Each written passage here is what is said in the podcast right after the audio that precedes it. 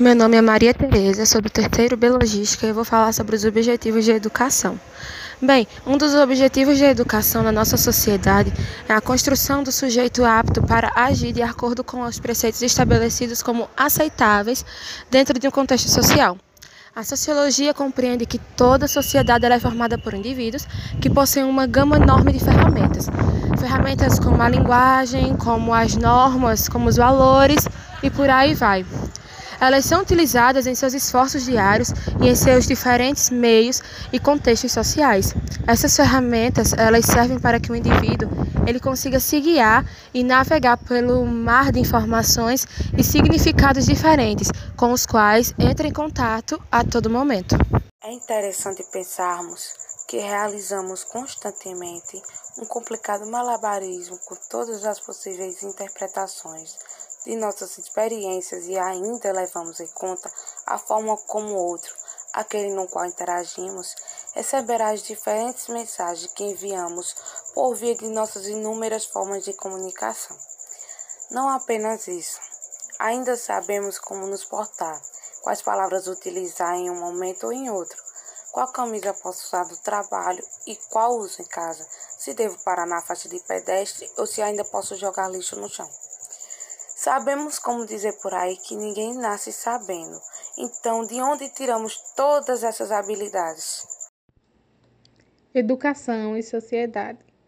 Todo o aparato que possui não está diretamente atrelado à nossa constituição biológica, muito embora essa exceção influencia, não nascemos sabendo uma língua ou que a luz vermelha de um sinal de trânsito significa. Essas são habilidades adquiridas através de muitos processos de educação pelos quais passamos no decorrer de nossas vidas.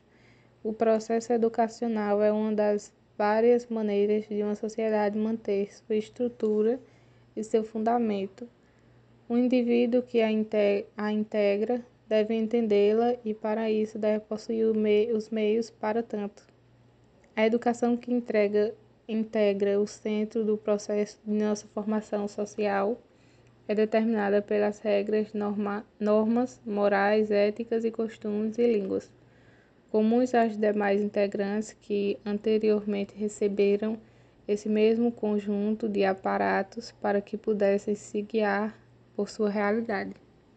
Sou Joran Freitas e irei falar sobre dois importantes autores da sociologia, Pierre Bourdieu Jean-Claude, é, dedicaram-se a estudar as instituições e as diferentes formas da educação em sociedade.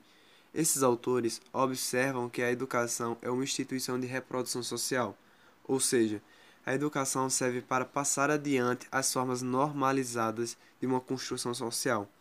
Para simplificar, a educação é um órgão do sistema de uma sociedade responsável por manter a constante reinstauração da ordem estabelecida. Devemos nos lembrar que, ao falarmos das instituições educadoras, não estamos nos referindo apenas à escola. É importante entendermos que o processo educacional não começa e não ocorre apenas na escola. Como lembram Bourdieu e Pousseron, a primeira instituição educadora é a nossa família, e é dela que herdamos parte de nossas ferramentas sociais. Apenas mais tardiamente, salvo as óbvias exceções é que seremos introduzidos ao mundo da escola. Educação e o indivíduo. Apesar de termos muito em comum graças aos processos educacionais, ainda somos indivíduos diferentes. Não é correto presumir que nascemos sabendo tudo, mas também não é correto presumir que o processo de formação do indivíduo na educação é algo completamente passivo. Nossa individualidade toma parte de nossa formação, uma vez que não nos tornamos pessoas com a mesma forma de pensar, não tomamos sempre as mesmas decisões e não temos a mesma concepção de certo e errado. A situação econômica, as tradições herdadas e as diferenças de oportunidades diferenciam nossa forma de enxergar e interpretar eventos, de tal forma que, mesmo dividindo o mesmo espaço social, nos tornamos essencialmente diferentes. Grande parte de nossa formação como indivíduos está sujeita a nossas experiências de vida e às interpretações que tiramos delas. É exatamente por isso que a educação escolar deve ser flexível e inclusiva diante das diferenças que todos temos. A convivência harmônica dos indivíduos diferentes deve ser sempre o objetivo do processo educacional.